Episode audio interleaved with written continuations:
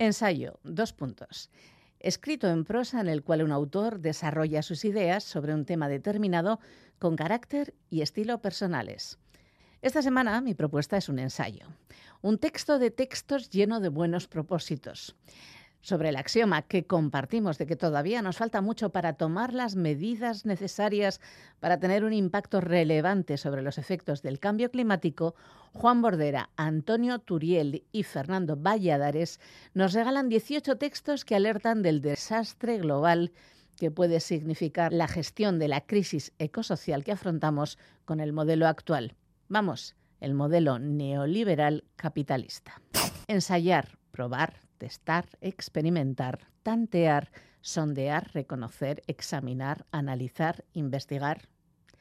Los autores de El final de las estaciones, Razones para el decrecimiento y para la rebelión de la ciencia, constatan que el ser humano habita este planeta con espíritu de ensayo, testando, experimentando, tanteando, examinando, sondeando, como si de rata de laboratorio se tratara y tras sufrir todos los experimentos posibles, pudiéramos conseguir otra para seguir con el experimento.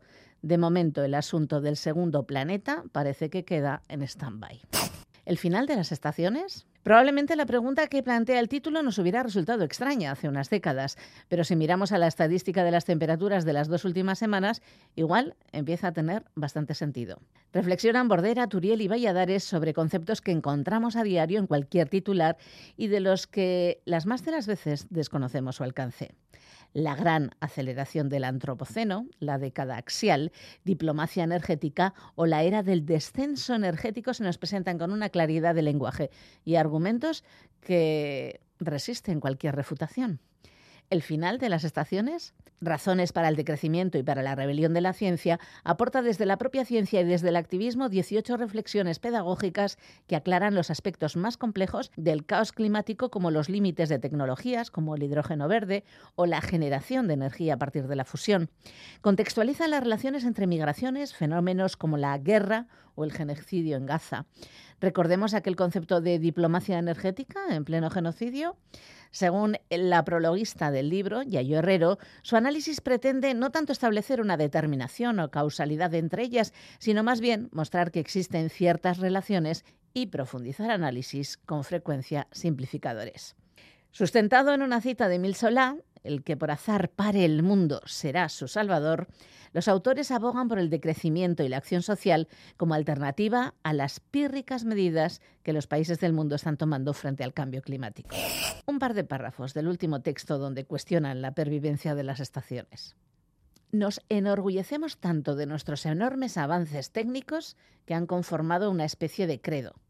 La tecnología siempre vendrá al rescate pero apenas queremos enfrentar una sensación cada vez más evidente. Esa locomotora de la historia en la que viajamos es más bien un tren bala y va tan rápido que apenas le quedan estaciones en las que nos podemos detener la naturaleza y todos los que viajamos en él.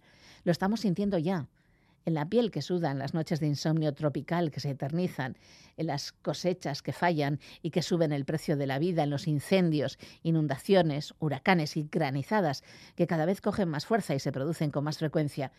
Hemos pisado gas tan a fondo que la atmósfera se está volviendo irrespirable y las cuatro estaciones parecen ya solo dos.